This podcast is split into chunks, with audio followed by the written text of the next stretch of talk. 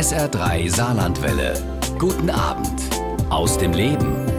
Die Sommerferien im Saarland gehen in den Endspurt. Kurz bevor das neue Schuljahr beginnt, ist heute Bob Blume mein Gast bei SR3 aus dem Leben. Der Lehrer und Buchautor nimmt unter dem Namen Der Netzlehrer regelmäßig in den sozialen Medien unser Bildungssystem unter die Lupe. 2022 wurde er unter anderem als Blogger des Jahres ausgezeichnet.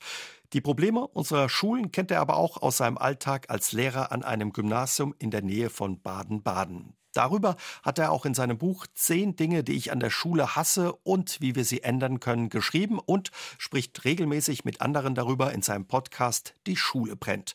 Und wir wollen uns heute auch mit Bob Blume darüber unterhalten, was in unseren Schulen schief läuft und was sich ändern muss. Und wir haben unser Gespräch aufgezeichnet. Hallo Herr Blume, schön, dass Sie da sind. Hallo, vielen Dank für die Einladung. Herr Blume, wie sieht's aus? Die Ferien sind im Endspurt. Im Saarland äh, endet die Ferienzeit ein bisschen früher als in Baden-Württemberg, wo Sie Lehrer sind. Trotz alledem, freuen Sie sich, dass die Schule bald wieder losgeht? Ja, ich freue mich auf jeden Fall auf das, was ich gerne mache und das ist Unterrichten. Ich glaube, es gibt viele Lehrkräfte, die sich genau darauf freuen. Mhm. Es gibt natürlich auch immer Dinge, auf die man sich weniger freut. Wichtig ist an der Stelle halt, wie ergiebig die Ferien waren. Und das ist sehr unterschiedlich. Ich habe auf meinem Account von dem Netzwerk Instagram mal nachgefragt, wie mhm. der Akku wieder aufgeladen ist. Und da konnte man wirklich sagen, ein Drittel ist wieder bei 100 Prozent, ein Drittel so zwischen 50 und 70 Prozent und ein Drittel hat es noch nicht mal auf die 20 geschafft. Das ist natürlich alles andere als repräsentativ, aber ich habe schon gedacht, oha, da ist äh, bei vielen doch noch ein erheblicher Erholungsbedarf. Liegt ja auch einiges ja hinter unseren Schulen, hinter Ihnen als Lehrerinnen und Lehrer, aber vor allen Dingen auch hinter den Schülern. Sieht man mal auch, ne? wird ja gerne geschimpft, Mensch, Lehrer sollte man sein, sechs Wochen Sommerferien. Wie wichtig dann offenbar auch die Ferien sind, um die Akkus wieder aufzutanken. Ja, ich glaube, dass ganz grundsätzlich sehr von Vorurteil geprägte Vorstellungen darüber existieren, was genau diese Ferienzeiten mhm. eigentlich bedeutet. Also es ist unbestritten, dass diese Sommerferien zum Beispiel eine lange Zeit sind. Das ist ganz klar. Aber erstens ist es so, dass sobald man Korrekturfächer hat, das auch tatsächlich die einzigen Ferien sind, in denen man wirklich Urlaub hat. Und äh, irgendwann muss ja das, das, Schuljahr auch vorbereitet werden. Und das Zweite ist, wenn ich sozusagen diese typische Äußerung, die sich ja auch durchaus in meiner Kommentarspalte findet, wenn man sich die genau anschaut, ist es glaube ich, gar nicht so ernst gemeint, äh, wie es erscheinen könnte, denn ansonsten hätten wir ja nicht so ein riesengroßes Problem mit dem Lehrermangel. Dann könnte man ja jedes Mal hinschreiben, Augen auf bei der Berufswahl. Ich glaube, diejenigen, die schreiben, äh, dass Lehrer es so gut haben, die wissen durchaus, warum sie es dann möglicherweise nicht sind. Das ist so ein Klischee, was einem immer wieder über Lehrer begegnet. Gibt es noch Klischees, wo Sie sagen, boah, die nerven, wenn es um Lehrer geht? Na, ich will gar nicht so viel die Lehrerklischees auspacken, als vielmehr darauf hinzuweisen, dass ich das nachvollziehbar finde, warum das so ist. Ähm, mhm. Ich habe an anderer Stelle mal gesagt, man muss sich das so vorstellen, wenn ich jetzt 13 Jahre meines Lebens jedes Mal einen Handwerker in meinem Zimmer hätte, den ich sechs Stunden beim Arbeiten beobachten würde. Mhm dann würde ich wahrscheinlich nach dieser langen Zeit auch denken, ja, jetzt weiß ich ganz genau, was ein Handwerker macht, obwohl der nur in meinem Zimmer ist und ich nicht gesehen habe, was der da ausrechnen muss, wie das mit der Buchhaltung aussieht, in welche andere Zimmer, in welche andere Gebäude er geht, um in diesem Bild zu bleiben. Und das ist bei Lehrkräften eben auch so. Dadurch, dass jeder Schüler oder Schülerin war, maßt man sich an zu wissen, was diese Profession ausmacht. In Wirklichkeit wäre das aber genauso, als wenn ich sagen würde, natürlich weiß ich, was ein Arzt macht. Ich, ich war ja auch schon mal Patient. So einfach funktioniert das halt eben nicht. So ein bisschen wie beim Fußball, ne? will auch jeder mitreden und Schule noch mehr, weil, wie Sie sagen, jeder in der Schule war, Kinder in, in der Schule hat und ja eine eigene Erfahrung auch mit der Schule gemacht hat. Macht es das manchmal auch schwierig, eben ja konstruktiv über Schule zu sprechen? Das macht es, aber es kommt immer darauf an, was konstruktives Sprechen heißt. Ich glaube, wenn man sich beispielsweise die Kommentare anschaut, die ich im Spiegel verfasst habe, da sind durchaus differenzierte Anmerkungen äh, zu finden, das auf jeden Fall. Mhm. Schwierig ist es aber schon allemal genau und äh, wie Sie sagen, ich glaube, das kommt auch genau daher. Auf der anderen Seite möchte ich aber auch nicht den Eindruck erwecken, als wenn ich sagen würde, alle Lehrkräfte arbeiten gleich viel, sind gleich gut und sind gleich engagiert. Denn das ist ja die Kehrseite der Medaille. Klar, wenn bleiben wir mal in dem Beispiel, wenn der Handwerker, der in meinem Zimmer ist oder die Handwerkerin irgendetwas nicht gut macht, dann habe ich da auch etwas länger von. Aber nichts wirkt ja so lange nach wie eine Lehrkraft, die man hatte, die möglicherweise unfair war, schlecht vorbereitet oder wie auch immer. Und die, diese Menschen gibt es, die gibt es in jedem äh, Beruf. Hm. Ich glaube nur, das hängt äh, lange nach. Das darf man aber auch nicht verschweigen, das ist ganz klar. Sie sagen ja auch in Ihrem Buch, schlechte Lehrer haben es eigentlich zu leicht. Damit machen sie sich wahrscheinlich oder haben sie sich nicht wirklich beliebt gemacht im Lehrerzimmer unter ihren Kolleginnen und Kollegen, oder? Ich habe wirklich nächtelang wachgelegen aufgrund dieses Kapitels. Äh, das muss ich ganz klar sagen. Aber äh, ehrlich gesagt war das tatsächlich nicht so schlimm, wie ich gedacht mhm. habe. Mhm.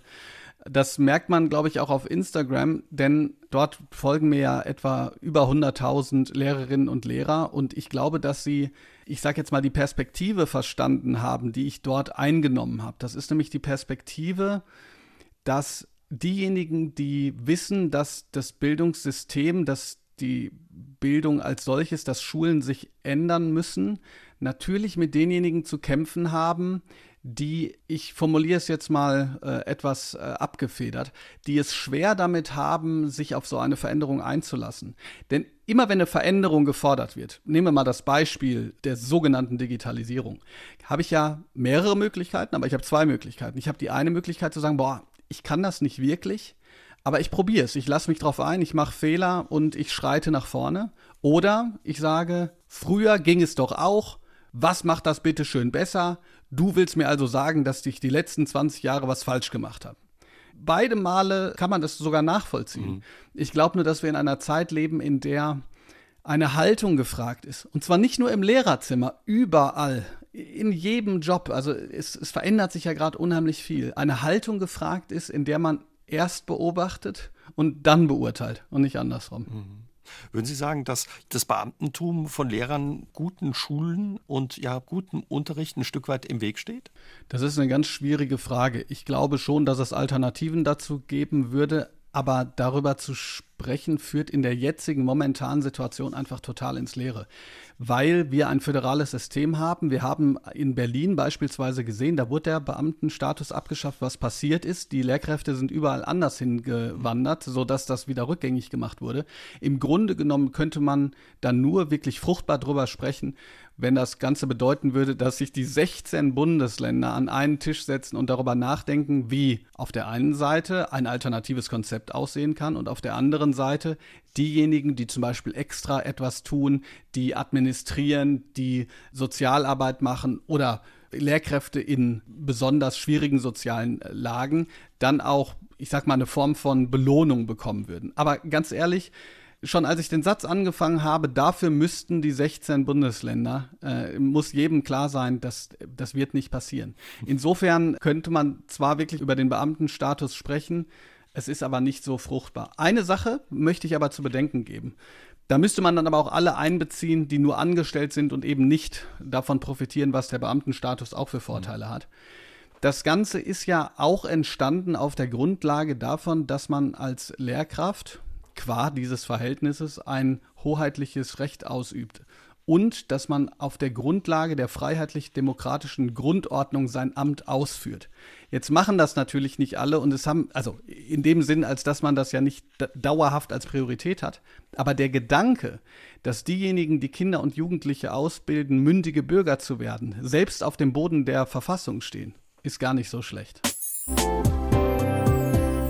Blume, Sie haben ja gerade gesagt, ja, eine Herausforderung, wenn es um unsere Schulen geht, ist auch der Föderalismus.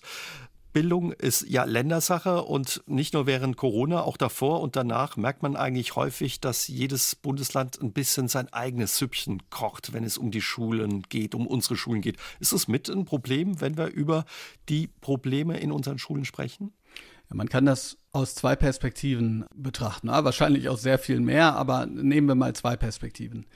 Wenn es tatsächlich so wäre, dass der Bildungsföderalismus eine Art fruchtbarer Wettbewerb wäre, Und unter Wettbewerb verstehe ich, die beste Idee wird von den anderen beachtet und vielleicht möglicherweise übernommen. Dann wäre der Bildungsföderalismus das Beste, was uns passieren könnte. Dann könnte man in die Länder schauen, wo es zum Beispiel besser gemacht würde. Nehmen wir mal Hamburg oder nehmen wir mal Sachsen, was bei Sachsen, was die Ergebnisse angeht, Hamburg, was beispielsweise die Innovation angeht und die Ausstattung mit auch, Geräten. Auch die Integration von allen Schülerinnen Absolut. und Schülern, ja. Absolut. Und dann wird man sich hinstellen und sagen, hier können wir wirklich voneinander lernen. Das passiert aber nicht.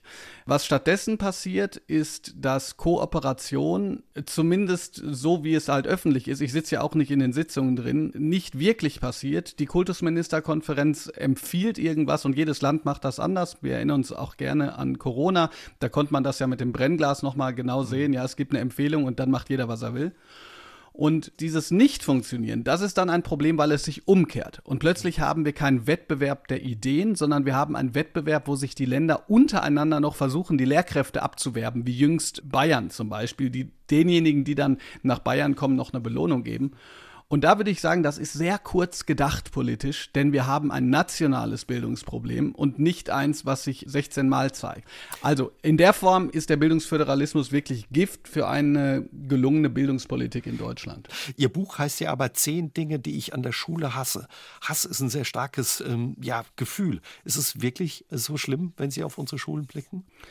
Ja, aber ich finde es wahnsinnig wichtig, dass Sie den Titel richtig wiedergegeben haben. Ist ja jetzt ein Jahr her. Ähm, wir kamen auch gerade aus Corona ja. raus und mir wurde teilweise die Frage gestellt, warum ich denn Schule hassen würde. Und das wäre dann das Missverständnis.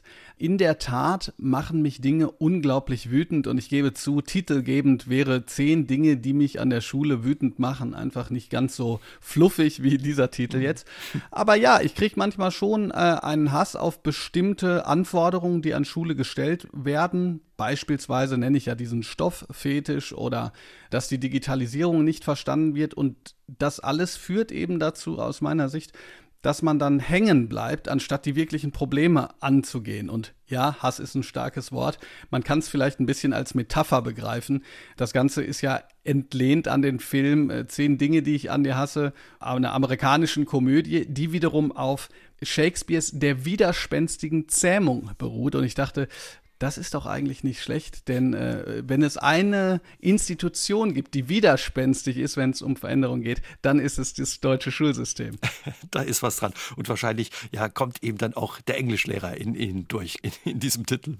Ja, genau. Also äh, ich äh, versuche auch in meinen anderen Tätigkeiten das nicht immer so raushängen zu lassen, aber ähm, das ist klar. Ich meine, das auf der anderen Seite zeigt das ja auch wieder, äh, wie unglaublich schön Bildung ist. Und das mhm. weiß ich auch, wenn ich beispielsweise mit mit Schülerinnen und Schülern spreche, wenn die ihre Schwerpunkte finden, wenn die ihre Talente entfalten können, dass man dann plötzlich ganz praktisch etwas mit dem, was man verstanden hat, anfangen kann. Deshalb würde ich mich auch als Lerner bezeichnen und ich würde wahrscheinlich so weit gehen und sagen, dass der Lehrerberuf, der Beruf der, der Lehrperson, was eigentlich manchmal ja auch Lernbegleiter heißt. Ich mag den Begriff selber nicht so, aber das, was er aussagt, schon. Jedenfalls, dass der Lehrerberuf auch ein Lernerberuf ist oder zumindest sein sollte, weil es erstens großartig ist, äh, weiterzulernen und zweitens, das glaube ich auch wichtig ist in einer solchen Zeit, auch die verschiedenen komplexen Entwicklungen, die gesellschaftlich passieren, an die jungen Menschen weiterzugeben oder sie ihnen zu eröffnen, sodass sie sich selber ein Bild davon machen können. Und wahrscheinlich lernen Sie als Lehrer auch immer wieder von Ihren Schülerinnen und Schülern, weil die ja, ja dann wahrscheinlich auch was mitbringen aus ihrer Lebenswelt und von den Dingen, mit denen sie konfrontiert werden. Ja, absolut. Ich glaube, das Schlechteste, was man machen kann, ist irgendwann in so eine, ich nenne es jetzt mal Starrheit zu verfallen, die man in, ich sage jetzt mal so sehr konservativen Perspektiven in irgendwelchen deutschen Medienblättern lesen kann, die davon ausgeht, dass die eigene Bildung, die man erfahren hat, die einzig wahre Bildung mhm. ist und auf der Perspektive das, was die junge Generation macht, also die falsche Form der Bildung ist. Ich glaube, wenn man, wenn man das tut, könnte man kein guter Lehrer werden, weil es immer darum geht, wie Sie gerade äh, gesagt haben, Interesse dafür zu haben, was so, ich sage jetzt mal, abgeht, äh, ohne sich anzubiedern, ohne der kumpelhafte Typ zu werden. Das ist kein Plädoyer für Kuschelpädagogik. Aber dieses Interesse für ähm, das, was Schülerinnen und Schüler machen, für den Fortgang und natürlich auch die Offenheit selber dazu zu lernen. Das ist glaube ich, maßgeblich für diesen Beruf. Und das ist aber auch gleichzeitig das, was ihn so toll macht, klar. Herr Blume, wenn wir noch mal ganz kurz bei der Corona-Pandemie bleiben, worüber wir ja gesprochen haben. Ihnen ist ja damals der Kragen geplatzt, so gegen Ende der Corona-Pandemie. Und Sie haben Ihrer Wut und Ihrem Frust, was da in den zweieinhalb Jahren an den Schulen, muss man wirklich so sagen, abgegangen ist, ja, einfach mal Luft gemacht auf Ihren sozialen Kanälen. Wie ist es heute? Hat sich die Wut und der Frust bei Ihnen gelegt? Jetzt sind die Schülerinnen und Schüler wieder zurück in den Schulen. Homeschooling gehört zum Glück der Vergangenheit an. Ja, sagen wir mal so. Man muss, glaube ich, relativ genau definieren, woher mein Frust gekommen ist. Mein mhm. Frust ist nicht zwangsläufig aus der verheerenden Situation gekommen, die uns alle betroffen hat, meine Frust ist auch nicht äh, auf der Grundlage der Maßnahmen entstanden, von denen wir ja noch nicht wussten, wie wirkungsvoll oder nicht wirkungsvoll sie sind. Das Beste, was wir machen konnten, war der Wissenschaft vertrauen, ihr zuhören und zu verstehen, wie das Ganze politisch umgesetzt wird, war ja eine wahnsinnig schwierige Situation. Mhm.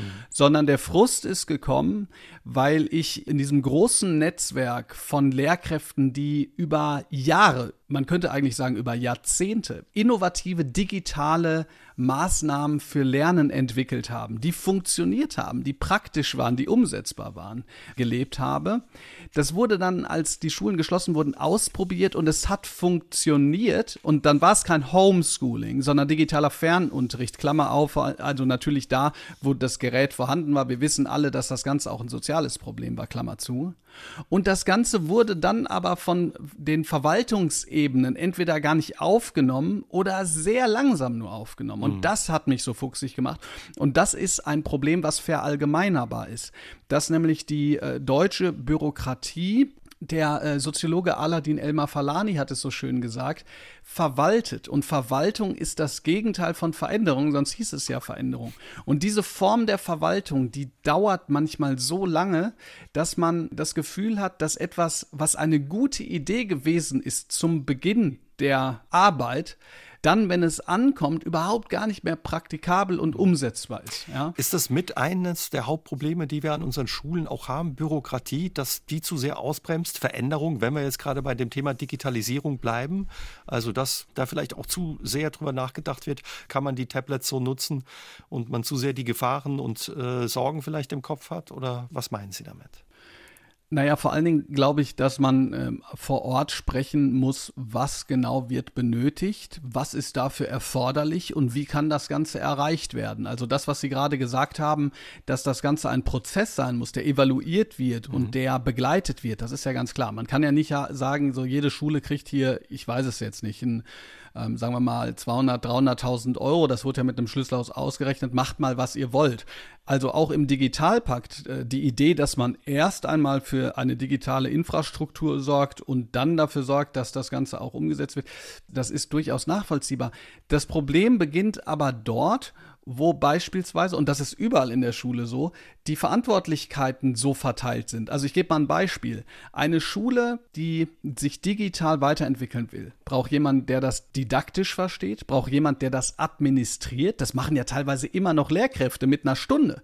Ja, und das ist nicht wie 1980, dass man einen Computerraum hat, wo 15 Computer drin stehen, die man äh, alle drei Jahre mal aufschrauben muss, sondern das sind, das sind teilweise 120 Tablets, ja. Kennt ja auch jeder von seinem eigenen Smartphone, wie oft das abgedatet werden muss, eine neue Version da ist. Also ja, muss ich einfach Und das mal 120. Mal so. 120. Mhm. Aber, aber machen wir weiter. Wenn man den didaktischen Leiter hat, denjenigen, der das WLAN hat, dann braucht man ein Kollegium, das mitzieht, dann braucht man eine Schulleitung, die die richtigen Schlüsse zieht und man braucht, und das ist wieder eine ganz andere Verantwortung, Verantwortung, ein Schulträger, der das Ganze auch umsetzt. Und wenn nur einer von diesen Punkten nicht funktioniert, dann kann man es eigentlich stecken. So, und das muss oder musste, muss man fast sagen, vielleicht wird er daraus gelernt. Ich gebe die Hoffnung ja nie auf, als äh, ich bin quasi Berufsoptimist, muss ja jeder Lehrer sein. Das war eben ein Problem, so dass es sehr, sehr lange gebraucht hat, bis die Gelder dann auch tatsächlich abgeschöpft wurden. Aber da sind wir jetzt bei. Aber jetzt ist natürlich das große Problem. Jetzt sind viele Schulen nicht alle ausgestattet und die Frage, ob es den Digitalpakt 2.0 gibt,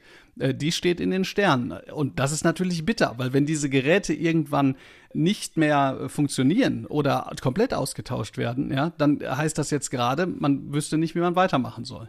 Ja, was vielleicht der ein oder andere noch von alten Schulbüchern von früher kennt, ne? wenn die, wenn man als Schüler Schulbücher hatte, die schon vielleicht 15 Jahre alt waren oder noch älter und man irgendwie dachte, das hat mit mir nichts mehr zu tun. Wahrscheinlich ist es ganz ähnlich mit Geräten, wenn die dann eben nicht mehr zur Zeit passen, die müssen ja wahrscheinlich immer wieder neu angeschafft werden und nicht nur neu angeschafft werden, sondern auch der Umgang und der Lehrstoff, der damit vermittelt werden soll, entwickelt und weitergebracht ja. werden. Genau, und was wir uns klar machen müssen, wir sprechen gerade von einem massiven Problem, was die Ausstattung angeht, das so massiv ist. Ich glaube, ich glaube, das ist gar nicht allen klar.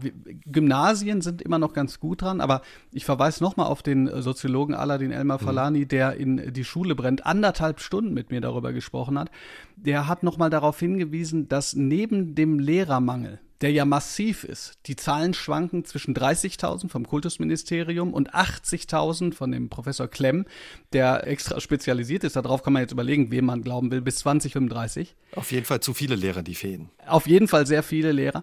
Wir haben äh, Schülerinnen und Schüler, die keinen Abschluss kriegen. Und wir haben einen Investitionsstau von 45 Milliarden Euro. 45,7 hat die KfW Bank erzählt. Das heißt, es geht nicht darum, ob die Schülerinnen und Schüler mit Windows arbeiten, sondern es geht darum, ob die überhaupt Fenster haben, die aufgehen, ja. Und äh, wenn man sich das klar macht, äh, dann muss man sich wirklich fragen, ob das Beschneiden vom Bildungsetat die allerbeste Idee ist. Unter anderem Saskia Esken von der SPD hat ja schon gefordert, dass wir die 100 Milliarden, die wir fürs Militär ausgeben, eigentlich auch in Bildung stecken müssten. Da würden viele sicherlich nicht widersprechen. Aber jetzt wurde ja schon einiges an Geld in die Hand genommen, gerade um die Digitalisierung voranzutreiben. Aber ich höre raus, es reicht nicht, beziehungsweise kann nicht der einzige Weg sein. Die Sache ist, wenn ich nur von meiner eigenen Schule ausgehen würde, dann würde ich wahrscheinlich sagen, ja, die Tendenz ist ja gar nicht schlecht. Aber das ist, weil ich in einem allgemeinbildenden Gymnasium äh, sitze und um die wird sich äh, gekümmert. Das große Problem, was wir haben, das beginnt im frühkindlichen Bereich, erste drei Jahre und in den Grundschulen. Dort müsste massiv investiert werden und übrigens auch nicht überall gleich viel Gießkannenprinzip, sondern äh, jeweils, was die Lage ansieht. Weil wenn wir das nicht machen, dann haben all jene ein Problem, die jetzt gerade 50 äh, oder, oder älter sind und das Gefühl haben, ja, Bildung interessiert mich eigentlich nicht mehr so, weil das die Grundschüler sind, die hinterher diejenigen pflegen oder zumindest die Pflege bezahlen. Und wenn wir das nicht in den Griff kriegen, dann brennt die Hütte wirklich. Im wahrsten Sinne des Wortes. Also ich meine, die Probleme sind ja nicht zu übersehen. Warum äh, packt man sie nicht an? Wenn ich diese Frage beantworten könnte, würde ich vielleicht möglicherweise selber im Kultusministerium arbeiten. Ich glaube, dass, ich habe es gerade schon mal angedeutet, die Verantwortlichkeiten, das deutsche Bildungssystem, auch mit seiner Dreigliedrigkeit, die ja nicht zu den besten PISA-Ergebnissen geführt hat. Ne? Nur also mal als ganz kleines Gymnasium Beispiel. meinen Sie, äh, Unterscheidung bei uns äh, mit der Gemeinschaftsschule? Und, Gymnasium, äh, ja gut, aber äh, hier könnten wir wirklich aufzählen, also weil es gibt ja nicht nur Gymnasium, Realschule, sogenannte Werkrealschule, Mittelschule, Hauptschule, die werden jetzt langsam abgewickelt, sondern es gibt auch eine Vielzahl von anderen Schulformen. Sind wir wieder beim Föderalismus, ja. Genau, sondern es gibt eben eine historisch gewachsene Verantwortungsdiffusion. Also mit anderen Worten, egal wen ich frage, der sagt, ja, Bildung müsste sich verändern. Keiner weiß die Antwort darauf, wo man denn genau hin müsste. Also wo müsste ich genau hin, um zu sagen, das müssen wir verändern. Und dadurch, dass das so ist, ist es unglaublich schwer, eine Veränderung zu erzeugen. Das ist das eine. Und das andere ist, es heißt ja immer so schön, mit Bildung äh, gewinnt man keine Wahlen meistens ist es so, dadurch, dass das System ist, wie es ist und dass Veränderungsprozesse so lange dauern, diejenigen, die diese, für diese Veränderung sorgen, schon lange nicht mehr im Amt sind, wenn es tatsächlich eine Form von Effekt gibt. Und das verschiebt sich so und deshalb gibt es äh, sozusagen wellenförmig immer das eine oder andere Reformchen, aber die fundamentale Veränderung bleibt aus. Sie haben vorhin gesagt, Herr Blume, es wäre ja klasse, wenn wir aus den Erfahrungen und ja auch Fehlern, sagen wir es vielleicht auch einfach so, die wir während der Corona-Zeit an unseren Schulen gemacht haben, lernen würden. Haben Sie das Gefühl, dass wir daraus was gelernt haben? Hat sich was verändert in Ihrem Schulalltag an Ihrer Schule? Ich glaube, dass sich was verändert hat, ja. Und man muss ja auch sagen, dass Corona, so schlimm wie das Ganze war, eines gezeigt hat. Wenn es hart auf hart kommt, können wir uns durchaus relativ schnell verändern, alle. Mhm. Also das heißt aber so andersrum, dass anscheinend der Druck noch nicht groß genug ist, dass diese Veränderungen auch tatsächlich längerfristig implementiert werden. Ich gebe mal ein Beispiel. Wenn ich über Schulveränderungen spreche, dann brauchen wir nicht immer über Revolutionen sprechen, sondern ein ganz konkretes Beispiel. Ich war an einer Schule, an einer Realschule. Ich habe auch Realschüler unterrichtet und Realschülerinnen, auch Werkrealschülerinnen und Werkrealschüler. Habe da mein Unterrichtskonzept komplett umgebaut, weil ich nicht weitergekommen bin mit dem, was ich getan habe. Das heißt, man muss auch durchaus in der Lage sein, Fehler zu machen und nicht das Gefühl haben, ich scheiter und sich in sich hinein verkriechen, sondern sagen, wie kann ich es denn anders machen? Und an der Schule war das so, dass es jede Woche drei Stunden sogenannten Poolunterricht gab. Drei Stunden also, in dem experimentiert werden konnte, in dem Schülerinnen und Schüler ihre Schwerpunkte wählen konnten, in dem man fachübergreifend unterrichten konnte. Also nicht einmal im Jahr so einen schönen Projekttag, sondern, sondern so. Und warum ist das jetzt so wichtig? Jetzt könnte man sagen, ja gut, jede Woche drei Stunden, die fehlen uns doch da. Das sagen auch Lehrer. Genau, da, ich muss ja. doch meinen Stoff durchkriegen. Genau, ich muss doch meinen Stoff durchkriegen, die fehlen doch an allen Ecken und Enden. Ja, nachvollziehbar.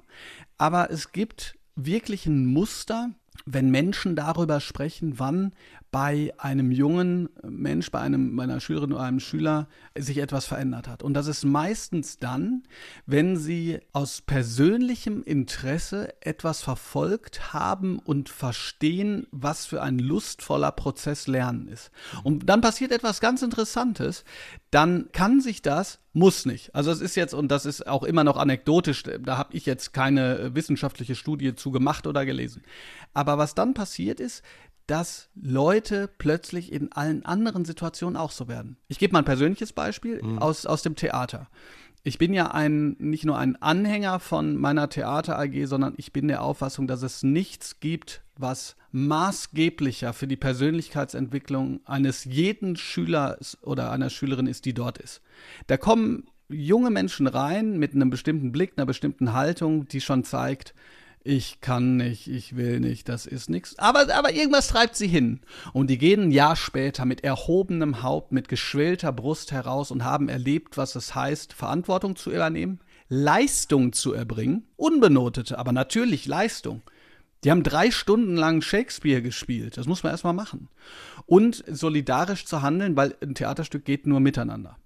Und genau da erfahre ich dann auch von Eltern, die mir sagen, Herr Blume, ich erkenne mein Kind nicht wieder. Hat sich was plötzlich, verändert offenbar. Plötzlich verändert sich was. Und das heißt nicht, dass jemand plötzlich Mathe geil findet, aber das heißt, dass wenn man eine andere Haltung zum Lernen einnimmt, dass wenn man merkt, ich bin selbstwirksam, dass sich das auch, auch auf andere Gebiete übertragen lässt. Und das ist wahnsinnig wichtig. Und das bräuchten wir. Wir bräuchten Freiraum, damit Schülerinnen und Schüler erfahren, wie toll Lernen ist.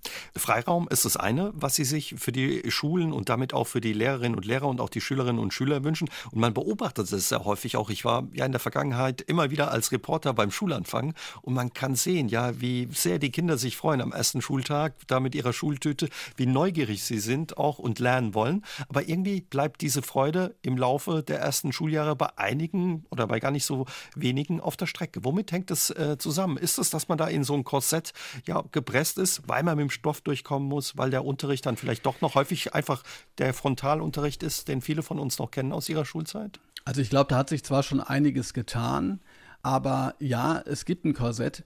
Die Sache ist nur, ich weiß gar nicht, ob Korsett die richtige Metapher ist, weil es ja mhm. durchaus auch genügend Kinder und Jugendliche gibt, die damit besser zurechtfinden. Also das heißt, eine Antwort in der Frage, warum verändern wir nicht, liegt ja auch daran, dass durchaus Kinder und Jugendliche gibt, die davon profitieren.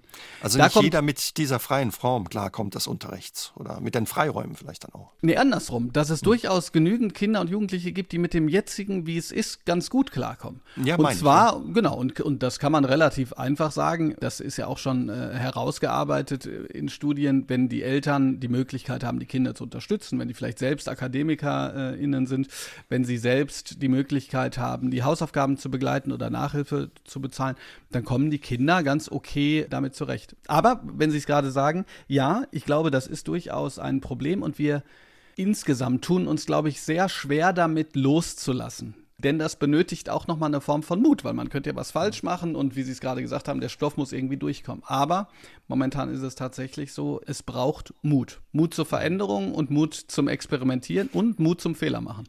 Die Angst vor dem Loslassen kann man vielleicht auch ja gut einfach nachvollziehen, weil es geht ja auch um was Wertvolles, um unsere Kinder und ja um ihre Zukunft. Ne? Absolut. Deshalb ist es mir auch wichtig zu sagen, wenn ich mich hinstelle und sage, lasst uns doch mal dieses oder jenes auszuprobieren, bin ich nicht der Auffassung, dass ich die Weisheit mit Löffeln gegessen habe.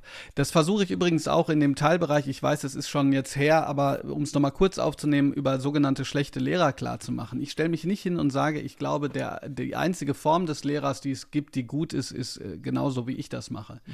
Ich glaube aber fest daran, dass wir in einer Zeit leben, in der eine gewisse geistige Flexibilität wahnsinnig wichtig ist, um mit der schwierigen und herausfordernden Situation umzugehen. Also und da, da glaube ich fest daran. Und das ist vielleicht auch etwas zum Verständnis, warum das alles so problematisch ist das, was vorgegeben wird, nehmen wir jetzt mal Digitalisierung, Integration, Inklusion, das kommt hinzu und gleichzeitig ist all das, was man schon immer so gemacht hat. Also ne, die Klassenarbeit wird geschrieben, der Test wird geschrieben, da, da, da fällt nichts von weg. Und dann stehen die Lehrkräfte da und sagen, ja, aber ich soll jetzt alles noch dazu machen. Ich muss mich in das Zeug einarbeiten, ich muss jetzt irgendwie digital unterrichten. Das Digitale spielt dann bei, bei der Prüfung überhaupt keine Rolle mehr. Das funktioniert doch so nicht. Und ich glaube, das ist schon auch eine Perspektive, um zu verstehen, warum das viele gerade so als, als, als sehr anstrengend wahrnehmen. Herr Blume, Sie haben äh, gesagt, ja, da ist, kommt viel einfach im Moment auf die Lehrerinnen und Lehrer zu oder auf unsere Schulen, weil auch viel im Wandel ist und es viele Veränderungen gibt, nicht nur bei dem Thema Digitalisierung. Wie könnte man es denn schaffen, um diesen Druck von unseren Schulen wegzunehmen und die Veränderung anzustoßen, die es braucht, um unsere Schulen besser zu machen? Naja, im Grunde genommen haben Sie das Stichwort eigentlich schon genannt, wegnehmen. Die, die mhm. große Frage ist, äh, natürlich bräuchten wir im besten Fall ich habe es gerade schon mal gesagt, Geld. Wir bräuchten im besten Fall einen Bildungsgipfel, der seinen Namen verdient. Also nicht einer, wo nur zwei Kultusminister kommen und die anderen weinerlich sagen, dass äh, die Tagesordnung zu spät gekommen ist, wie wir das jetzt hatten, als Stark-Watzinger eingeladen hat. Und also das heißt, ne, es braucht natürlich eine Form von Zielsetzung, aber dann bräuchte es, glaube ich, den Mut, auch in der Verwaltungsebene zu sagen, wir lassen die Schulen jetzt auch ein wenig experimentieren mit mhm. verschiedenen Modellen, mit hybriden Modellen, mit Modellen des Freiraums, wie ich es gerade angedeutet habe. Es gibt ja durchaus auch dieses Konzept der Fridays. Und ich bin der festen Überzeugung, dass nicht ein Modell auf alle passt, aber ich glaube, es würde Druck aus dem Kessel nehmen, zu sagen, anstatt noch was draufzuschaufeln, sagen wir, okay, ihr bekommt jetzt folgende Möglichkeiten, auch Freiräume zu haben. Und ganz ehrlich, das ist, das muss ja nicht willkürlich passieren. Das kann mit einer Bewerbung passieren. Ich habe das schon mal gesagt. Wenn man sagen würde, pass auf, 100 Schulen können jetzt mal zwei Jahre fernab von irgendwelchen Vorgaben experimentieren und dann zurückmelden, was gut geklappt hat. Und das, was dann gut geklappt hat, das nehmen wir und übertragen das auf die restlichen Schulen. Das wird schon einiges, einiges loslösen. Nur ist es wichtig, es muss von den Schulen ausgehen. Es muss aus der Praxis herauskommen. Diese Schulen gibt es ja aber, die kann man ja dann teilweise auch sehen beim Deutschen Schulpreis oder auch wie wir das im Saarland haben, beim Saarländischen Schulpreis. Es gibt ja Schulen, die sich auf den Weg gemacht haben, weil eben auch der Druck äh, zu groß war. Was äh, für gute Beispiele fallen Ihnen da ein oder äh, haben Sie noch ein Beispiel, wo Sie sagen, so könnte ein guter Unterricht in Zukunft aussehen? Na, ich habe ja gerade schon gesagt, dass diese Fridays durchaus ein Konzept sind, was gemacht wurde. Also Fridays, was heißt das? Das heißt, dass es einen Freitag gibt, an dem eben die Schülerinnen und Schüler bestimmen, was sie machen, dass es mhm. Projektunterricht gibt, dass es Formen gibt, das Ganze freiheitlicher zu gestalten. Aber es gibt in Baden-Württemberg zum Beispiel eine Modellschule, die in aller Munde ist und war in Wutöschingen, wo Unterricht gar nicht mehr also ich bin ja selber nicht an dieser Schule, ich möchte Ihnen das jetzt nicht ins, in den Mund legen, aber ich würde sagen, man spricht da gar nicht mehr von Unterricht. Ich glaube, das, was wir im Kopf haben, wenn wir von Unterricht reden, einer steht vorne und, und dirigiert und orchestriert die anderen, die in der Reihe sitzen, das existiert in der Form gar nicht, sondern es gibt wirklich frei Lernräume. Die Schülerinnen und Schüler können in Stillbereiche gehen. Wenn man sich das mal äh, anschaut im Internet, dann kann man sehen, das Ganze sieht auch gar nicht mehr so aus, wie man sich Klassenräume vorstellt und es kann trotzdem Abitur gemacht werden. Also ja, Sie haben schon recht, es gibt diese Preise. Der, der, Witz an der Sache ist, das wird dann groß verkündet und äh, mittlerweile ja auch relativ groß groß dann, ich glaube sogar in, ähm, in der Tagesschau äh, spielt das dann eine Rolle. Aber es kommt ja keine Konsequenz daher. Also dann stellt sich ein Politiker dahin und, und, und sagt, also ihr habt das ganz toll gemacht, aber es müsste doch mal in so eine Form von Skalierbarkeit kommen, dass man sagt, okay, ihr habt das super gemacht und jetzt ist unsere erste Frage, wie sorgen wir dafür, was, wie dieses ausgezeichnete Konzept auch auf andere Schulen übertragen werden kann. Vorhin haben Sie gesagt, um unsere Schulen besser zu machen, müssten wir uns auch von Dingen trennen. Heißt es, ja, auch der Lehrplan müsste auf Diät oder? Ja, auf jeden Fall. Aber da wird es dann ja immer etwas spannend. Denn ähm, man kann dann schon auch merken, dass äh, Lehrkräfte, kein Wunder, wenn sie ihr Fach auch lieben, plötzlich nicht mehr ganz so laut werden, weil man sich natürlich sehr ungern von Dingen trennt, die man mhm. selber für wichtig erachtet. Aber ähm, ja, der Lehrplan ist zu voll und zumindest für das, was noch alles gemacht werden kann. Ich habe das gerade, um das nochmal wieder konkret zu machen, ja schon angedeutet. Wenn man sagt, auch von Verwaltungsebene, die Digitalisierung ist wichtig, wir müssen digital arbeiten, dann ist das absolut nachvollziehbar. Und dann müsste doch die Frage sein, okay, können wir denn, wenn wir jetzt digital arbeiten, sollten wir dann weiterhin viermal im Jahr in dem Hauptfach eine Klausur schreiben, wo man sich hinsetzt und vier Stunden lang mit dem Stift was schreibt? Oder müsste man sagen, jetzt wo das digital einbezogen wird, ist es ja auch Gegenstand, ist ja nicht nur immer Medium, sondern auch Gegenstand des Unterrichts. Und dann müsste das einbezogen werden in eine Form eine, eine, eines alternativen Prüfungsformats. Nur mal als Beispiel. Mhm. So, und wenn wir diese Idee hätten, dann könnte man sagen, okay, also müssten die Lehrkräfte nicht vier Klassenarbeiten machen und dann noch irgendwelche digitalen Produkte, sondern eine Klassenarbeit fällt weg und die wird dafür digital, damit auch mal was wegfällt. Und dann würde was? inhaltlich vielleicht was wegfallen äh, und was anderes dazukommen. Wie würde denn so eine digitale Klassenarbeit aussehen? Oder gibt es ganz unterschiedliche Formen, wie das aussehen kann? Das kommt natürlich darauf an, was genau bezweckt ist. Also in den Sprachen könnte man beispielsweise nicht nur Hörverstehen machen, sondern selber etwas sprechen, das Ganze aufnehmen und einreichen. Man kann einen Blogbeitrag schreiben. Man könnte auch eine Open Book Klausur machen. Ja, das gibt es ja schon an Universitäten. Das heißt, es geht nicht mehr darum, wie viel kann ich auswendig lernen am Abend vorher oder drei Tage vorher, sondern inwieweit bin ich in der Lage, mit dem, was ich gemacht habe, wie ich diskutiert habe, wie ich aufgeschrieben habe, etwas zu beurteilen beurteilen. Ja, also die Frage ist nicht mehr, wann wurde Napoleon geboren oder von wann bis wann ist folgender Krieg ausgebrochen oder so, sondern die Frage ist, war Napoleon ein guter Europäer? Mhm. Und äh, also so einfach ist das nicht zu beantworten. Das, äh, das wiederum würde dann aber bedeuten, man bindet die Recherche mit ein. Also da gibt es wahnsinnig viele Formen. Es gibt ein ganzes Institut nur für Prüfungskultur, wo man sich die unterschiedlichsten Sachen anschauen kann, äh, die es jetzt schon auch gibt und die jetzt schon umgesetzt werden. Mhm. Also da ist schon einiges auf dem Weg und macht vielleicht dann, so wie Sie das beschreiben, das Lernen dann ja vielleicht auch abwechslungsreicher und spannender für die Schüler. Trotz alledem ist es doch schon auch wichtig zu wissen, wann Napoleon geboren wurde oder gelebt hat oder gewirkt hat. Also überall den Rotstift anzusetzen oder den Stoff wegzukürzen, ist doch auch schwierig, oder? Wissen Sie, wann Napoleon geboren wurde? Wann er geboren wurde, da würde es äh, schwierig werden. Jetzt haben Sie mich ertappt, genau, aber ja, also er hat auf jeden Fall im 18., 18. bis 19. Jahrhundert gewirkt, aber wenn er geboren wurde, ich würde sagen, irgendwann, ja, Mitte des 18. Jahrhunderts. Aber können Sie mir als Geschichtslehrer auf die Sprünge jetzt helfen, kleine Nachhilfe geben? Nee, nee, kann ich, äh, nee, kann nee. ich nicht, weil wann er geboren wurde, das kann ich Ihnen auch nicht sagen. Also mhm. ich kann, was das Wichtige ist, was Sie gesagt haben, dass er gewirkt hat, und ich bin mir sicher, dass Sie mir auch sagen könnten, warum es wichtig ist, was Napoleon für die europäische Einigung geschafft hat, was vielleicht problematisch war in seinen Feldzügen. Vielleicht könnten wir noch hingehen und sagen, inwiefern äh, zeigt Napoleon, dass eine Revolution auch wieder rückabgewickelt werden kann oder in eine Form mhm. von Diktatur überführt werden kann, die gleichzeitig aber auch einen Vorteil haben kann, indem beispielsweise neue Gesetzgebung entsteht, dass es also Ambiguitäten gibt. Das ist doch wichtiger als nachzugucken, wann genau er geboren wurde. Also, und was ich damit sagen will, ist, ist auch gar nicht, dass Wissen nicht mehr wichtig ist. Da missversteht man mich. Man könnte sagen, man kann nur danach googeln, von dem man weiß, dass es das gibt. Die Frage ist nur, inwiefern es sinnvoll ist, das abzufragen, weil das, was ich dann abfrage, sind einfach nur Zeichen. Dann wäre es egal, ob ich sage, wann wurde Napoleon geboren oder äh, wer kann sich die größte, längste Zeilenfolge merken? Das wird doch auch keiner machen. Sondern, sondern das, was wir brauchen, ist natürlich ein Referenznetz von Wissen, aber es geht doch darum, letzten Endes zu beurteilen, das, was man aufgenommen hat, zu beurteilen, um die Welt ein kleines bisschen besser zu verstehen. Und wenn wir das im Unterricht machen, sollte das in Prüfungen auch eine Rolle spielen. Eine Sache, die Ihnen ja besonders am Herzen liegt, ist gutes Lernen. Was verstehen Sie darunter? Oh, wenn Sie mich fragen, was ich unter gutem Lernen verstehe, dann sitzen wir noch morgen hier.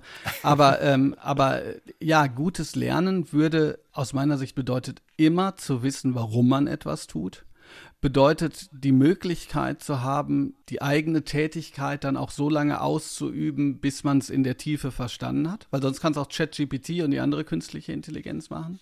Und bedeutet im besten Falle zu verstehen, warum das Ganze relevant ist für das eigene Leben und Relevanz nicht verwechseln mit Nützlichkeit, es geht nicht darum, jedes Mal aus dem Geschichtsunterricht zu kommen und quasi das Gefühl zu haben, jetzt äh, kann ich plötzlich, wie bei einer, was weiß ich, Miete und Versicherung, was immer genannt wird, sondern es bedeutet auch Relevanz im Sinne von Orientierung in der Welt. Wenn man das schafft, Lernen so zu gestalten, dann haben wir, glaube ich, sehr, sehr viel gewonnen. Zumindest wäre das das Gegenteil von diesem Ohnmachtsgefühl, was viele in der Schule haben. Weil wenn man ein Ohnmachtsgefühl hat, ist das das Gegenteil von dem, was wir ja schon angedeutet hatten, diesem Gefühl der Lernlust. So kann man sich Lernen dann auch abtrainieren.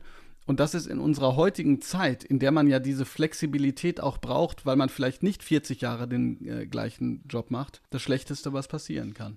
Ist es auch das, was Schule Schülern und Schülerinnen ermöglichen sollte in Zukunft? Ja, auf jeden Fall. Deshalb bin ich ja, was das Lernen angeht, so hinterher zu sagen, das muss eigentlich ins Zentrum. Wenn wir Lernen im Zentrum haben, dann müssen wir uns viel weniger Gedanken darüber machen, äh, in welche Phasen der Unterricht unterteilt wird, sondern die wichtigste Frage ist, wie können wir eigentlich Lernen initiieren? Und da sind wir dann auch bei so Schlagworten natürlich wie Individualisierung, Differenzierung, was ja schon oft besprochen worden ist, dass es eben darum geht, dass nicht jeder zur gleichen Zeit dieselbe Antwort auf die gleiche Frage parat haben muss, sondern dass man durchaus natürlich Standards hat, dass man natürlich durchaus Leistung einfordert, dass es aber eher darum geht, die Leute da abzuholen, wo sie sind und zu ermöglichen, dass sie sich mit den Phänomenen so auseinandersetzen, dass es für sie sinnstiftend ist. Aber das würden wahrscheinlich viele unterschreiben und auch unterstützen. Aber wahrscheinlich geht es mit unseren Schulen, so wie sie ausgestattet sind, vor allen Dingen auch mit der begrenzten Zahl von Lehrern, die zur Verfügung stehen, geht es nicht. Ne? Ja, das ist, äh, Sie haben es gerade gesagt, also das ist sozusagen das Hauptproblem. Ja, es ist die große Hattie-Studie. Hattie hat gerade mal wieder eine neue Studie auch rausgebracht, ähm, aber diese große Hattie-Studie, die hat ja Effektivität von Unterricht auch nachvollziehen können. Und da war zum Beispiel klar, dass Team-Teaching eigentlich ein sehr großen Wirkungsgrad hat, also wenn es zwei Lehrkräfte machen. Ist ja auch logisch. Wenn es zwei Personen gibt, die sich kümmern können, die Schülerinnen und Schüler unterstützen können, dann äh, gibt es einfach eine viel größere Möglichkeit, auf den Einzelnen einzugehen. Und ja, Sie haben recht, ich bin leider gerade wieder ins Reich der Utopie abgedriftet. Deshalb genau müssen wir ja auch übers Abspecken von den Dingen sprechen, die gerade schon da sind, ja, weil die Gleichung sonst nicht mehr funktioniert. Wir haben zu wenig Lehrer für zu viel Stoff mit zu komplexen äh, Zusammensetzung von Schülerinnen und Schülern. Also an irgendeiner Stelle muss man was machen und äh, die Lehrkräfte werden jetzt nicht aus dem Hut gezaubert, also muss man sich überlegen, was eigentlich wirklich wichtig ist. Wenn Sie aber sagen, das ist Utopie, worüber wir sprechen, aber man sieht ja in anderen Ländern funktioniert es ja teilweise schon. Also nicht nur in Skandinavien, sondern auch in vielen anderen Ländern ist man, was Schule betrifft, ein Stück weiter. Ah, Jahrzehnte, Jahrhunderte, ich habe weiter gesagt. Also, ja, ja, klar, aber Utopie, das habe ich ja gerade schon äh, gesagt, mhm. auf der Grundlage eben eines gewachsenen Systems, das ist ja immer das, ja. Mhm. Ähm, sagen Sie Menschen, Mensch, was würdet ihr davon halten, wenn äh, bis zur neunten Klasse wirklich alle mit unterschiedlichen Schwerpunkten, aber lesen, schreiben und rechnen können? So was, was, ja, was haltet ihr davon? Davon. Dann würden, ja, natürlich würden dann alle sagen, das ist super. Revolution. Aber ab dem Moment, wo ich sage, okay, das würde aber bedeuten, das Gymnasium abzuschaffen, da hat aber jeder Spaß. Da wird jeder das Politiker verlieren. Jeder. Mhm. Weil wir zwar auch in gewisser Weise Chancengleichheit, Gerechtigkeit, ähm, eine bessere Verteilung von Chancen und, äh, und so weiter wünschen, wir aber mit einem System zusammengewachsen sind, das auch in den Köpfen ist. Und äh, deshalb ist es eben Utopie, auch wenn es in anderen Ländern anders ist. Weil Sie gerade das Wort Chancengleichheit und Gerechtigkeit ansprechen. Es ist ja immer wieder die Rede davon, wie ungerecht unser Schul- und Bildungssystem ist. Wie erleben Sie das als Lehrer? Naja, ich erlebe es ja nicht nur als Lehrkraft, sondern ich erlebe es eben als, ich habe es in meinem letzten Buch vernetzter Praktiker genannt. Also das heißt, äh, dadurch, dass mir einfach viele andere Menschen äh, schreiben, die in der Schule sind. Und die Ungerechtigkeit liegt ja eben darin, dass wir in der Dreigliedrigkeit so tun, als wenn das, was wir vorfinden, ausschließlich eine individuelle Begabung, sagen wir mal, ist. Ja? Und die Begabung, die müssen wir dann ja auch in Bezug setzen auf das, was wir schon gesagt haben, die Starrheit des Systems. Das heißt, ich kann relativ einfach und wirklich, ich kenne viele gymnasiale Lehrkräfte, die machen es sich nicht so einfach. Die sagen nicht, wir schieben euch einfach mal ab, sondern die überlegen wirklich, wie können wir das noch schaffen? Der hat es doch eigentlich, das Potenzial, dies, das, Adidas. Aber das Problem ist, dass man in dieser Dreigliedrigkeit, wenn man nicht den Blick hinter die Voraussetzungen wagt, also wenn man nicht überlegt, also kann der vielleicht jetzt gerade nicht so gut mitkommen, weil er zu Hause nicht die Möglichkeiten hat, gut zu lernen, weil er nicht unterstützt. Wie können wir ihn unterstützen? Wenn man das nicht tut, dann kann dieses System relativ einfach Chancenungleichheit erzeugen, indem man sagt, okay, dann kommst du halt bei einer andere Schulform. Oder in der vierten Klasse wird das schon sozusagen prognostiziert. Ich hatte unglaublich viele Leute in meinem Podcast, die erfolgreich sind, entweder in Funk und Fernsehen oder Professoren oder in anderen Gebieten, äh, wirklich, was man so unter erfolgreich äh, sieht, die entweder selber nicht in äh, das Gymnasium gekommen sind oder nur deshalb ins Gymnasium gekommen sind, weil sich die Eltern hingestellt haben und gesagt haben, ich akzeptiere diese Empfehlung nicht. Ist ja auch logisch, bei einem dreigliedrigen System in der vierten Klasse äh, zu prognostizieren, was jemand in acht Jahren erreicht, ist ja eigentlich völlig bescheuerte Idee. Aber wir haben uns so sehr daran gewöhnt, dass dann diese Ungleichheit zementiert wird und die sogenannte Durchlässigkeit dieses Systems, die mir dann immer mal wieder vorenthalten wird, ist im Grunde genommen eine Durchlässigkeit, die vor allen Dingen von oben nach unten funktioniert und nicht andersrum. Also eine Schule für alle dann eher. Ja, und natürlich, irgendwann müssen wir dann aber äh, natürlich dafür sorgen, dass, wenn man von Schwerpunktsetzung spricht, ist doch klar, dass man dann irgendwann die Möglichkeit geben muss zu sagen, so jetzt könnt ihr euch orientieren. Wollt ihr eher praktisch arbeiten, wollt ihr dual arbeiten oder wollt ihr wissenschaftspropedeutisch arbeiten?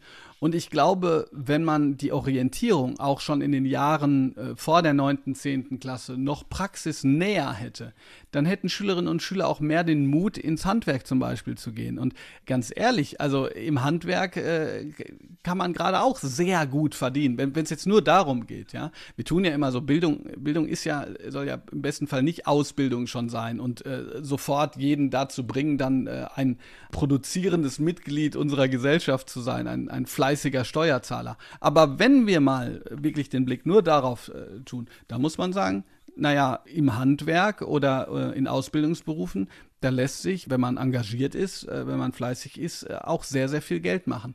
Nur, und das ist sozusagen der Scherz an der Sache, das funktioniert in einem System nicht, wo auf der einen Seite so getan wird, als wenn nur das Abitur das Nonplusultra ist und die Abiturienten so wenig mit solchen Berufen auch schon zu tun hatten, dass sie dann lieber irgendein Studium machen, was sie aus einer Netflix-Serie kennen und äh, sich dann wundern, dass sie sozusagen nicht in New York äh, Rechtsanwalt sind, sondern in Bottrop-Kirchhellen Nachbarschaftsstreite klären müssen, weil halt nicht jeder Jurist irgendwie der, der Staranwalt Amerikas wird. Also das ist jetzt ein bisschen polemisch und, und auch sehr verallgemeinert. Aber damit will ich sagen, ich glaube, dass ein System, das gleichzeitig Leistung einfordert, aber zunächst mal dafür sorgt, dass die basalen Fähigkeiten für alle vorhanden sind, dafür sorgen würde, dass wir auch in anderen gesellschaftlichen Bereichen weniger Probleme haben würden. An was für Lehrer aus Ihrer Schulzeit erinnern Sie sich, Herr Blume? Wer ist Ihnen da in Erinnerung geblieben und vielleicht auch ja ein Vorbild für, für Ihren Job heute als Lehrer? Ja, also ich habe einige sehr gute Lehrer gehabt. Ich glaube, ich müsste zwei auf jeden Fall herauspicken. Einmal meinen Klassenlehrer. Ich war ja an einer Rudolf Steiner Schule, an der Waldorfschule. An der Waldorfschule. Genau, das heißt, den Klassenlehrer, den hatte ich acht Jahre lang. Ein Mann, den ich auch im, nach 20 Jahren Abitur nochmal gesehen habe, der auch schon relativ kurz, als wir aus der Schule raus waren, seine Fehler sehr freimütig zugegeben hat. Zum Beispiel gesagt, wir haben viel zu wenig Grammatik gemacht. Was großartig ist, weil mir das nämlich gezeigt hat, dass ich ohne zu wissen, was Subjekt, Prädikat und Objekt ist, in ein Germanistikstudium gehen konnte. Mir das ganze formale Zeug habe ich mir so schnell drauf gemacht. Das ging relativ fix. Aber die Freude daran zu schreiben, die mhm. hatte ich vorher schon. Also ich hatte, jetzt mache ich mich unbeliebt bei manchen äh, Studentinnen und Studenten, ich hatte nie Probleme, irgendwas abzugeben. Ich hatte so Bock. Ich hatte so Bock, das äh, zu machen und dann auch noch zu einer eigenen Fragestellung. Wie gut ist das denn? Ja, aber Grammatik war, da war ich richtig schlecht. Meine Kommasetzung war in den ersten zwei, drei ähm, Semestern richtig übel.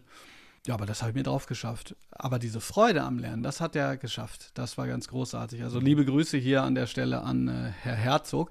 Und wer mich wahnsinnig beeindruckt hat, war ein Geschichtslehrer, da will ich jetzt nicht lügen, den haben wir erst in der Oberstufe gekriegt. Ich weiß gar nicht, ob im letzten Jahr erst oder, oder länger. Man muss nämlich dazu sagen, dadurch, dass Waldorfschulen, dadurch, dass die Lehrer da durchaus weniger verdienen, hatten wir einen krassen Durchlauf. Also ich hatte zum Beispiel in meinem Leben elf Englischlehrer. Und Ui. zwar aus allen, aus allen, aus der ganzen Welt. Also wir hatten eine, die hat so ein bisschen ungarischen Akzent gehabt, dann hatten wir mal jemanden mit einem schottischen Akzent, dann hatten wir, also äh, ganz unterschiedlich. Aber jedenfalls dieser Geschichtslehrer, der hat das, was man, ist übrigens auch wissenschaftlich belegt, dass guter Unterricht maßgeblich davon abhängt, konstruktives Feedback zu geben. Ein Feedback, mit dem man richtig was machen kann. Und ich weiß noch, ich habe meine erste Geschichtsarbeit geschrieben, da hatte ich irgendwie, ne, hat man ja später in der Waldorfschule auch Noten, hatte ich eine 3 und dann hat der mir eine ganz lange Rückmeldung gegeben die ich ignoriert habe. Dann habe ich nochmal eine 3 gekriegt und dann dachte ich, das gibt's doch nicht. Also ich muss mich jetzt mal, weil ich war in Geschichte gut eigentlich. Wieso kriege ich das ja nicht hin? Dann habe ich mich da hingesetzt und das durchgearbeitet, was der gemacht hat. Und dann, dann kam er zu mir an, guckte mich so ein bisschen verschwörerisch an. Ich dachte, ah oh, nee, wieder eine 3. Und dann hatte ich eine 1, weil der es geschafft hat, äh, sich so genau zu erläutern, was man wie und warum anders macht, mhm. dass man sich dann stark verbessern konnte. Das ist für Sie auch was, wo Sie sagen, das zeichnet einen guten Lehrer aus, sich ja auf den Schüler einlassen und ihm ja das Feedback geben, das er braucht dann auch. Ja, ich muss aber sagen, ich habe, als ich mal äh, öffentlich gesagt habe, was ich mit meinen Oberstufen-Schülerinnen und Schülern, was das bedeutet, also zum Beispiel mit meinem ersten Kurs 140 Seiten Rückmeldung. Ja, ich habe irgendwann bin ich dazu übergegangen, das in Audio zu machen. Also meine, meine Oberstufen-Schüler kriegen dann einen kleinen Podcast. Sprachnachricht. Okay. Ja, ja, genau. Da habe ich mir mehr Ärger zugezogen, glaube ich, als mit dem Kapitel über einen schlechten Lehrer, weil die Leute gesagt haben, so, ey, du, was wächst du denn für Erwartungen? Das kriegt man mhm. doch nicht hin. Und das stimmt auch. Wenn ich mich hinstellen würde und sagen würde, ein guter Lehrer muss das durchziehen, also dann sind wir weit über den fast 50 Stunden die Lehrkräfte im Durchschnitt arbeiten.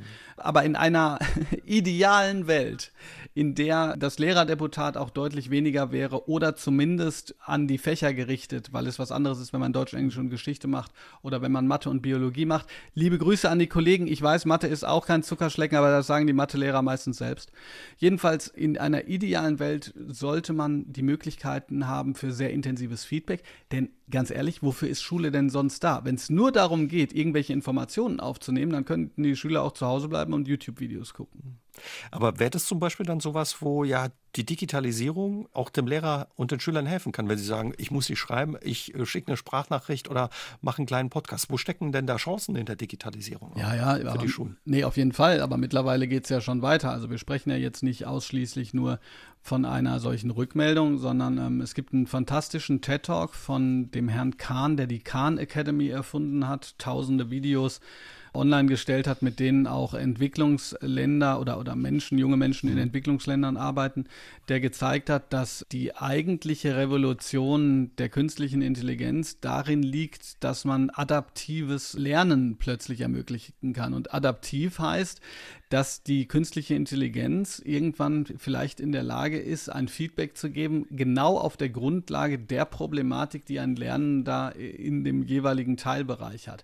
Und damit man mich nicht falsch versteht, ich finde, man kann es mit der Effektivität auch übertreiben. Wir haben einen Erziehungs- und Bildungsauftrag in Schulen. Also ich würde mir keine Schule wünschen, wo Schülerinnen und Schüler acht Stunden an ihrer adaptiven künstlichen Intelligenz sitzen. Aber also die Möglichkeit. Bot, also ja, genau. ein, ein künstlicher ein Avatar als Lehrer steht. Oder? Genau, also ich meine, der steht dann da nicht, sondern man sitzt am Computer, aber man kann sich das dann tatsächlich so mhm. vorstellen, dass man dann zum Beispiel eine mathematische Formel ausrechnet und dann macht man was falsch. Und die künstliche Intelligenz sagt dir nicht, du hast was falsch gemacht, mach's nochmal, sondern du hast Folgendes falsch gemacht. Und das lässt mich schließen, dass du Folgendes möglicherweise nicht richtig verstanden hast und du kannst es folgendermaßen versuchen, um es diesmal mhm. besser zu machen. Und das ist natürlich etwas, das kann eine Lehrperson nicht leisten, sonst bräuchte man 30 Lehrer auf 30 Kinder. Und ich glaube, wenn wir das gut hinkriegen, die verschiedenen digitalen Erweiterungen, nenne ich sie immer. Also die, das, was es gibt, sowohl im Bereich sogenannter künstlicher Intelligenz, aber auch im Bereich der Digitalisierung, als Normalität in die Lernsettings einfließen zu lassen, dann äh, sind wir auf dem ganz richtigen Weg. Aber das passiert ja auch. Ne? Also es ist jetzt, ich würde mich nicht hinstellen und sagen, dass jetzt hier jede Schule äh, noch mit Faxgerät und mit dem berittenen Reiter die Botschaften auf dem Marktplatz äh, verkünden lässt.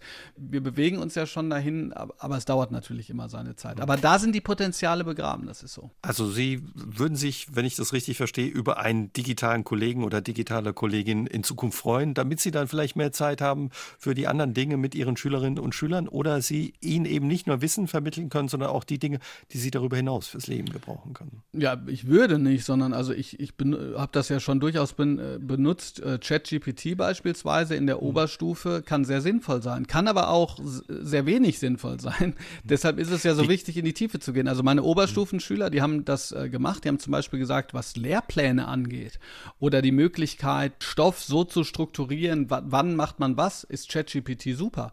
Als sie aber inhaltlich gearbeitet haben und gesagt haben, also was für eine Deutungshypothese, wie man das in Deutsch macht, äh, hast du für den Wojciech, haben die gesagt, da kam nur Schwachsinn raus. Aber dahin zu kommen, zu beurteilen, ob man eben äh, die künstliche Intelligenz nutzen kann für das eigene Lernen, das ist eben eine Aufgabe von Schule auch heute. Wenn wir nochmal zurück zu Ihrer eigenen Schulkarriere kommen, sind Sie gerne zur Schule eigentlich gegangen? Zwölf Jahre ja, das 13. nicht so. Was war dann passiert? Naja, ähm, der Abitur, ja. Also das war krass, äh, einfach auch deshalb, weil wir eben nicht so ein Sammelsystem hatten, wie das heutzutage ist. Oder nicht heutzutage, sondern staatlich. Also das, das wie gesagt, hängt da an der Reformschule. Das äh, heißt also, dass man ab der 11.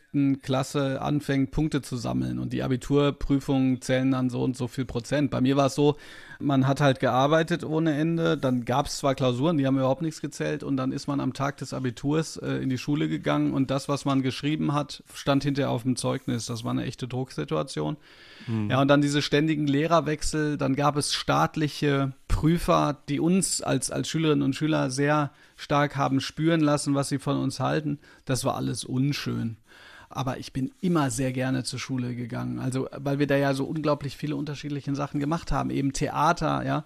Äh, ich kann von meinem Achtklass-Theaterstück, und das ist jetzt ja auch schon, sagen wir mal, 30 Jahre her, kann ich immer noch Text stellen. Ich kann noch Gedichte auswendig, die ich dann natürlich auch noch weitermache. Und dieses ganze handwerkliche, einen Baum verarbeiten, sodass jeder hinter ein Holzstück kriegt und aus dem Holzstück einen filigranen Brieföffner macht, Aquarellfarben, Kupfertreiben. Das war total, hat total Spaß gemacht. Also ich bin immer sehr gerne zur Schule gegangen. Was sich übrigens auch daran äh, schon zeigt, die Schule war in Hagen, Nordrhein-Westfalen, und ich bin irgendwann immer von Bochum dann dahin gefahren. Das heißt, ich hatte einen Schulweg von einer Stunde hin und einer Stunde zurück, aber weil ich einfach, äh, ich wollte einfach nicht in eine andere Schule. Hat das auch ja die eigene Schulerfahrung dann mit die Rolle gespielt, dass Sie Lehrer geworden sind? Oder? Eigentlich müsste man sagen, definitiv. Aber als ich angefangen habe zu studieren, habe ich noch auf Magister studiert. Aber da muss man zu sagen, Magister, das gab es damals noch. Das war also das Berufsziel Taxifahrer, hieß es da immer. Was insofern lustig ist, als dass tatsächlich immer, also man konnte in Freiburg, wenn man ins Taxi gestiegen ist, meistens sagen, und was war das Thema deiner Magisterarbeit? Aber mal davon abgesehen, ich habe ein bisschen spät kapiert, dass das vielleicht das Richtige ist. Das lag aber auch daran, dass ich alles andere als systematisch vorgegangen bin. Ich, ich bin damals, äh, habe ich mich sehr schnell für meine Fächer ähm, ausgesprochen und bin dann später erst ins Lehramt gewechselt. Und was macht ja Ihnen bis heute Freude an Ihrem Job als Lehrer? Bei allen Herausforderungen und Problemen, die die Schule ja mit sich bringt und ja Ihnen als Lehrer auch abverlangt? Junge Menschen wachsen zu sehen. Also ich glaube, es gibt wenige Berufe, wo man eine so unmittelbare Rückmeldung hat oder auch so unmittelbar sehen kann, was passiert, wenn Schülerinnen und Schüler plötzlich Bock haben, was zu machen.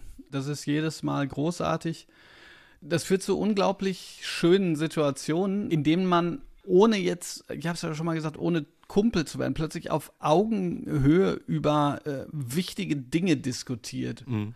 Und wenn man an dem Punkt ist, und ich war zum Beispiel mit einer Oberstufenklasse an dem Punkt, wo ich auch kritisiert wurde, das fand ich großartig. Da hat eine gesagt mal, sie würde sich mehr wünschen, dass wir wieder in die Tiefe gehen, weil ich hatte so viel ne, über, über Prüfungen geredet und so. Da hatte sie, und kann ich das rechtfertigen? Ja, klar kann ich das rechtfertigen, äh, theoretisch. Aber ich dachte so, ja, nee, du hast recht. Also wir haben jetzt so lange darüber geredet, was kommt dann, was kommt dann, wie, wie strukturiert man das?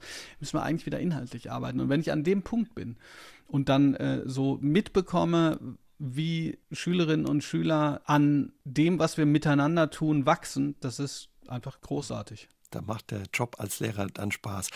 Jetzt haben wir heute immer wieder auch ja die strukturellen Probleme angesprochen und auch über die Politik gesprochen. Was würden Sie anpacken und gerne verändern, wenn Sie Bildungsminister wären? Boah, also da müsste ich ja dann quasi viel. das nächste Buch schreiben. Aber ich glaube, ich, ich, ich kann mir auch vorstellen, dass das politisch äh, schwer ist. Aber ich glaube, ich würde tatsächlich als ersten Schritt versuchen, mal die Leute zusammenzubringen. Und das heißt Politik, Wissenschaft, Zivilgesellschaft, Lehrkräfte und einen großen Austausch darüber machen, welche Bildung wir in Deutschland eigentlich wollen. Was wollen wir eigentlich? Also was, was ist unser Bildungsideal? Wollen wir Humboldt?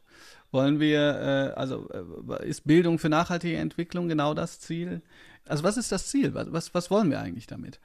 Und ist ja auch schon wieder utopisch und vor allen Dingen auch abstrakt, aber ich glaube, dass darüber müsste man sich trotzdem mal äh, austauschen, weil sonst hat jeder irgendwie so eine, so eine Andeutung von Idee, was er für Bildung jetzt irgendwie gut fände. Aber dadurch, dass keiner der wirklich Verantwortlichen sich da mal wirklich drüber einlässt und das Ganze dann in so zerfaserte kleine Verwaltungsakte ausfriemelt, weiß ich gar nicht, wo genau es hingeht. Und, und das würde ich mhm in sehr langer Arbeit wahrscheinlich versuchen, so etwas zu erzeugen und dann auch hinzugehen und wirklich ein Papier fertig zu machen, wie das der sogenannte Bildungsrat 1976 beispielsweise gemacht hat. Ein unglaublich interessantes Dokument, wo sehr viel steht, was man immer noch übernehmen könnte, was aber auch eine gewisse Breitenwirkung entwickelt hat. Gemeinschaftsschulen äh, haben sich beispielsweise auf der Grundlage dieser Expertise gebildet. Ich glaube, da würde ich ansetzen äh, um mhm. jetzt nicht sozusagen 100 Punkte aufzuzählen. Was glauben Sie, wo geht's hin, die Reise mit unseren Schulen, bei allen Problemen? Sind Sie eher optimistisch oder doch pessimistisch? Beides. Ich kann mir vorstellen, dass die Situation so gravierend wird, dass Lehrkräfte irgendwann sagen, jetzt ist mir egal, jetzt machen wir halt, was wir wollen. Im Guten. Im Guten. Nicht, nicht im Sinne von Demonstration, sondern dass wir mhm. sagen, ey, die Situation ist sowieso so, wie sie ist. Und das wissen auch alle.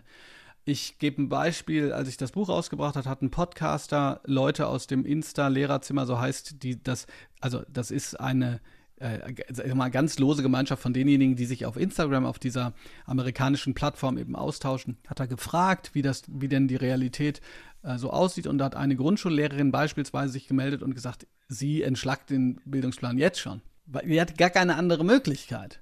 Und darauf wird es hinauslaufen glaube ich. Ähm, es wird schwerer werden und deshalb wird es leichter werden, alternative Möglichkeiten vom, vom Lehren und Lernen auszuprobieren. Schlicht deshalb, weil man sagt, alles hinkriegen tue ich sowieso nicht, also muss ich mir jetzt entscheiden. Ich hoffe nur, dass darunter nicht so viele Leute leiden. Denn dass äh, gerade Lehrkräfte auch in den Burnout gehen oder auch aussteigen, das ist ja auch kein Geheimnis. Vielen Dank, Herr Blume, für Ihre Zeit und das Gespräch. Ja, herzlichen Dank nochmal für die Einladung. Aus dem Leben. Der SR3 Talk am Dienstagabend ab 20.04 Uhr gibt's auch zum Nachhören auf sr3.de, auf YouTube und in der ARD Audiothek.